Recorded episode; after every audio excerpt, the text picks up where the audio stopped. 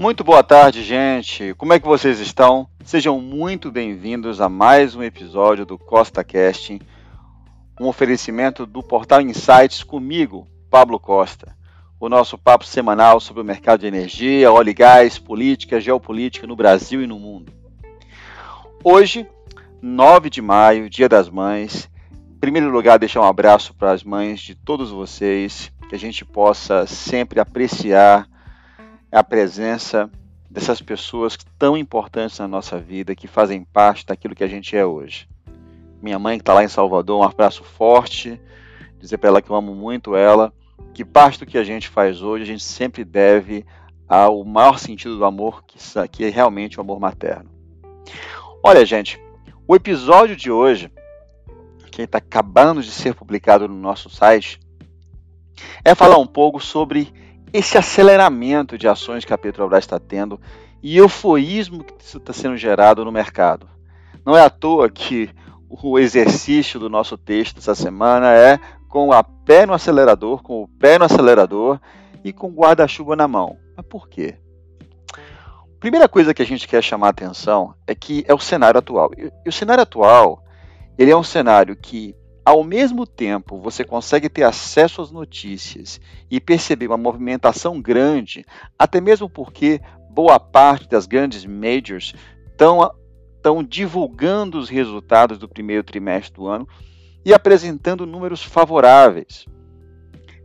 Com a apresentação de números favoráveis, você gera todo um momento que atinge diretamente o nível de investimentos que se espera globalmente. Há, porém, uma diferença. Uma delas que a gente não vai tocar no assunto hoje. Como a gente também está atravessando uma questão, e a gente já conversou sobre isso em termos de transição energética, muitos fundos estão se limitando a fazer investimentos em energia fóssil. Mas a gente vai deixar isso para um outro papo, um outro dia. O aspecto principal é olhar para o Brasil. E o que está acontecendo aqui principalmente na última semana, e que tipo de sinais isso traz para a gente. Muito bom.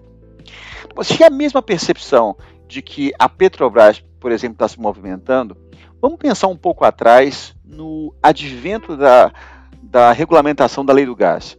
Poxa, foi uma euforia, a, a lei foi aprovada, agora se espera um mapeamento de mercado para que então se se visualize os investimentos de 10 bilhões nos próximos 10 anos, se eu não estou enganado. Mas olha, uma coisa muito importante é imaginar o seguinte: o volume de investimentos não é diretamente proporcional à sua sustentabilidade ao longo do tempo. Aliás, essa conta está sendo feita cada vez com mais frequência, porque, em sã realidade, ninguém vai investir dinheiro em algo que ele não tenha e vou tomar o cuidado de falar agora, não é 100% de certeza, mas uma tendência que pode dar o retorno. Muito bem. Eu ressalto uma coisa que nós colocamos em evidência no nosso texto, que foi publicada pelo Ricardo Martins, que é sócio é, da área de petróleo e gás da Vieira Rezende. Ele comentou uma coisa que eu acho que é muito clara, que o conceito de competitividade passa por uma compreensão simples de que não basta estimular um maior volume de investimentos sem que haja uma maneira estruturada para que esses, esses investimentos se tornem sustentáveis. E ele ressaltou que o ator principal que gera o estímulo de aprimoramento e de, e de investimento é a competitividade do nicho que se investe. Vamos guardar esse conceito com muito carinho.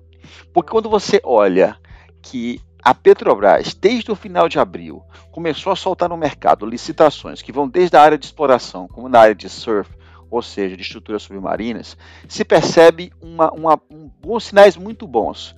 Porque no meio desses últimos três meses, a Petrobras trocou de diretoria, um novo conselho administrativo tomou posse e ficou essa pergunta no ar se ela manteria o mesmo nível de investimentos.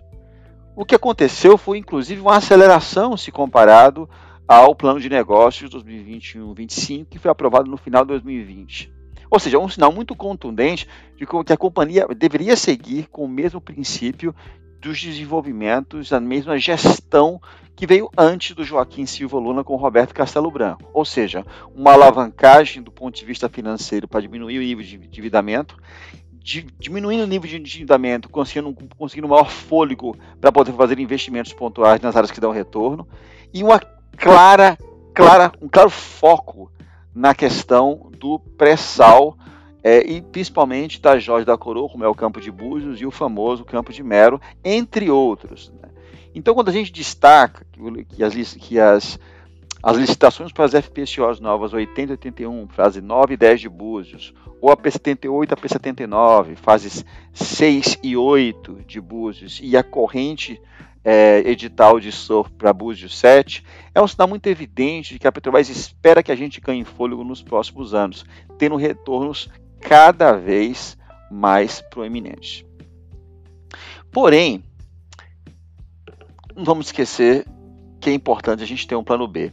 E o plano B é o, o, o guarda-chuva, que eu faço a brincadeirinha aqui. Não faz muito tempo, e um exemplo que eu dou no texto, é que o famoso investidor, o, o bem conceituado experiente Warren Buffett, desistiu de fazer investimentos na Petrobras quando investiu quase, dois, quase 4 bilhões de dólares em 2,5 de ações da Chevron. E uma comparação foi feita em um dos artigos que eu li que se ele tivesse feito o mesmo investimento na Petrobras em novembro, quando os resultados eram bem proeminentes, ele teria hoje uma parcela de quase 10% da, da Petrobras, podendo ele, inclusive, ter poder de veto, sabe, por exemplo, em membros do conselho administrativo. Mas assim, por que, que o Warren ele não quis fazer o investimento? Na ocasião ficou muito clara, porque a gente já sabia que com o poder de veto que o governo tinha na Petrobras, você poderia ter uma, uma, uma certa influência nas decisões da companhia. Eu não estou querendo entrar no mérito da importância ou não. Eu quero dizer para vocês que o fato de que uma empresa do tamanho da Petrobras podia receber uma influência, ainda que necessária algumas vezes, não agradou os investidores. E isso gera em torno de um outro fator. Porque se a decisão fosse feita através de um governo que mantesse uma certa linearidade, não haveria problema. O problema é que a impressão que o Brasil dá é que ainda há muita instabilidade. E não podemos esquecer que a gente está em ano pré-eleitoral. Então, todas essas coisas é, evidenciam que os investimentos agora vão ser muito mais cadenciados e muito melhor selecionados por quem investe. Então, qual é o papel que o Brasil tem que ter? O Brasil precisa mostrar que é capaz de dar segurança jurídica, de dar, ter a capacidade de direcionamento do Ministério de Minas e Energia para que se consigam arrecadar cada vez mais investimentos robustos e com segurança, para que eles se tornem não apenas pontuais em determinado momento da nossa história, e sim graduais e frequentes ao longo do tempo, que a gente consiga dar retorno, e não pode ser retorno somente ao acionista, mas também às políticas de desenvolvimento do nosso país. Bom, o Roberto Castelo Branco ele, ele, ele fazia algumas analogias quando, é, quando salientava a importância de a gente ter quatro pilares, eu quero citá-los bem aqui, que a Petrobras está tendo. É, definir uma diretoria capaz, a gente vai ver os próximos capítulos. Atacou o desafio da política de preços, que a gente já comentou algumas vezes aqui. Não é um papel que somente remete à Petrobras, mas se ela não puxar a linha, seguramente vai sobrar para ela em termos de imagem. Tomar iniciativa com relação à regulamentação da lei do gás. Passamos uma boa parte autorizando a lei, agora é ir para frente, tornar a lei cada vez mais efetiva. É, continuar o plano de desinvestimentos com razonabilidade, com envolvimento do poder público, de forma que assim gere alavancagem ao ponto de diminuir o nível de endividamento que a empresa tem, e aí é um efeito, efeito dominó. E principalmente, gente, é, é ter uma visibilidade de que o mercado precisa crescer de maneira contínua e, e assim ponderada. É, o cuidado que a gente precisa ter, só para terminar, nessa, nessa conjuntura positiva, é não confundir aceleração de editais públicos com a, com a na verdade, com a, uma, uma cadência que vai se tornar cada vez mais natural dos investimentos. Eles vão ser cada vez mais pontuais. É aquela velha história. É sempre bom a gente ser otimista com um elevado grau de realismo. Eu sinto sempre o exemplo de que quando pequeno, e minha família em Salvador do Bahia, a gente a gente acordava de manhã no fim de semana já sabendo que ia para a praia. E no Nordeste, é, geralmente quando você vai para a praia, pode estar nublado, você vai de qualquer forma, porque você sabe que o sol vai sair. O contraposto também é verdadeiro. O sol está pegando, as nuvens estão bem lá longe, o vento traz as nuvens e de repente começa a chover. E a gente já sofreu muito por estar desguarnecido sem um guarda-chuva. Olha, minha sugestão, vamos sorrir porque está tá fazendo sol. O tempo tá bom, mas vamos deixar guardado o guarda-chuva. Ele não vai evitar que a gente se mole muito, mas vai evitar que a gente se enxague. Essa é a ponderação que eu faço hoje. O mercado é dinâmico e somente os precavidos são capazes de se adaptar quando precisam tomar as ações necessárias. Tá bom? Gente, fica aqui minha reflexão. Um forte abraço. Até o próximo final de semana com mais uma reflexão aqui no Portal Insights. E aqui, ó, no Costa Casting, o seu podcast de reflexões semanais do setor de energia, petróleo e gás, geopolítica e política. Deixe seu recado, clique aqui no canal. O podcast está disponível em todas as plataformas. Ficarei muito feliz de ter vocês por aqui e vem novidade por aí, tá certo? É para frente que se anda. Até o próximo capítulo do Costa Cast. Um abraço, gente.